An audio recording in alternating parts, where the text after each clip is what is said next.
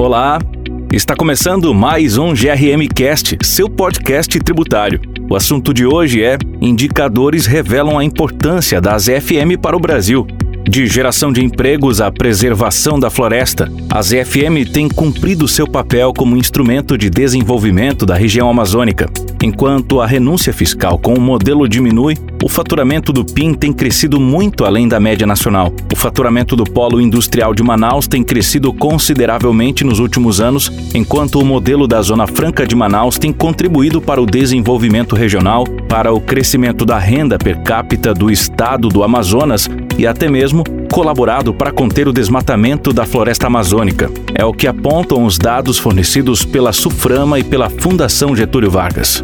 A ZFM foi instituída em 1967 durante o governo militar, no mandato do então presidente Humberto de Alencar Castelo Branco. O modelo tem o objetivo central de reduzir as desigualdades existentes entre a região amazônica e os demais centros produtores e consumidores do país. Até meados do século XX, a economia da região amazônica foi pautada pelo extrativismo da floresta, em especial pela exploração dos seringais. Ao final do segundo ciclo da borracha, encerrado com o fim da Segunda Grande Guerra, após 1945, a economia da região sofreu forte estagnação. Em razão disso, havia uma crescente preocupação dos governantes, já na década de 60 do século passado, em relação à afirmação da soberania brasileira sobre o vasto e rico território amazônico. Então, sob o slogan Integrar para não entregar, o governo brasileiro passou a dirigir seus esforços para desenvolver a região, abrindo estradas que cortariam a Amazônia de norte a sul. A Zona Franca de Manaus surgiu nesse contexto. O modelo foi concebido para favorecer a migração e a instalação de empresas na cidade de Manaus, a partir da concessão de incentivos tributários. Em 1988, com a promulgação da nova Constituição Federal, a República Federativa do Brasil passou a adotar como um dos seus objetivos o desenvolvimento nacional, artigo 3 inciso 2 da CF, e como princípio da sua ordem econômica, a redução das desigualdades regionais, 170, inciso 7 da CF. Isso indica que os objetivos traçados com a criação das FM estão em plena sintonia com aqueles propostos pela sociedade brasileira na promulgação Constituição Federal hoje vigente. A concretização desses objetivos, por outro lado, ainda está distante. De acordo com o IBGE, IDH do Estado do Amazonas, medido em 2010, representa 0,674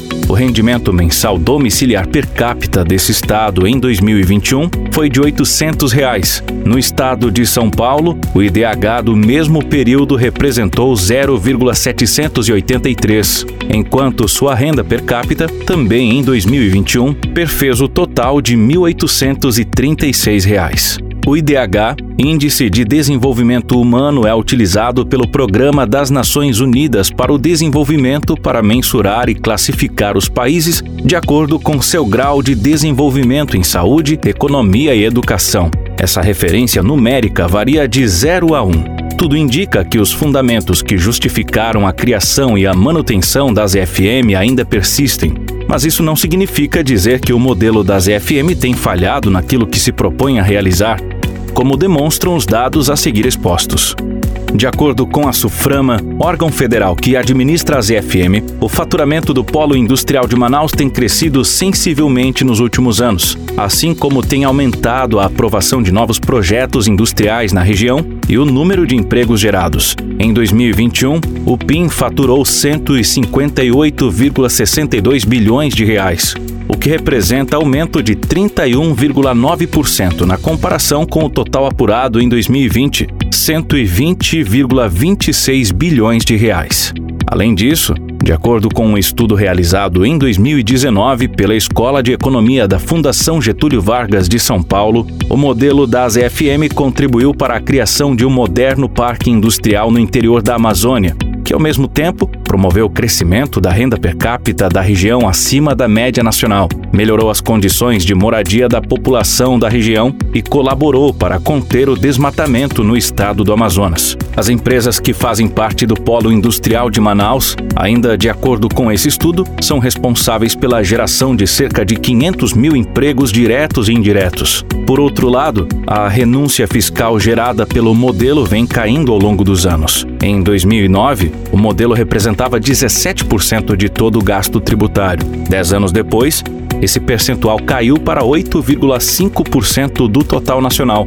O estado do Amazonas mantém 93% do seu território absolutamente intocado, preservando uma vasta região formada por unidades de conservação, terras indígenas e florestas públicas primárias, ficando atrás apenas do estado do Amapá nesse quesito. Considerando os estados que formam a região norte, no estado do Tocantins, apenas 37% do território é formado por áreas conservadas. Os dados são da MAP Biomas.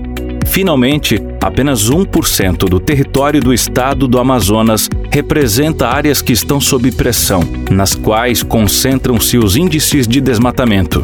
No estado do Maranhão, esse mesmo índice é de 24%. Por hoje é isso. Espero que você tenha gostado. Segue a gente nas redes sociais no ADVGRM e acesse o nosso site grm.com.br para ler mais conteúdo sobre esse e outros assuntos. Muito obrigado e até a próxima.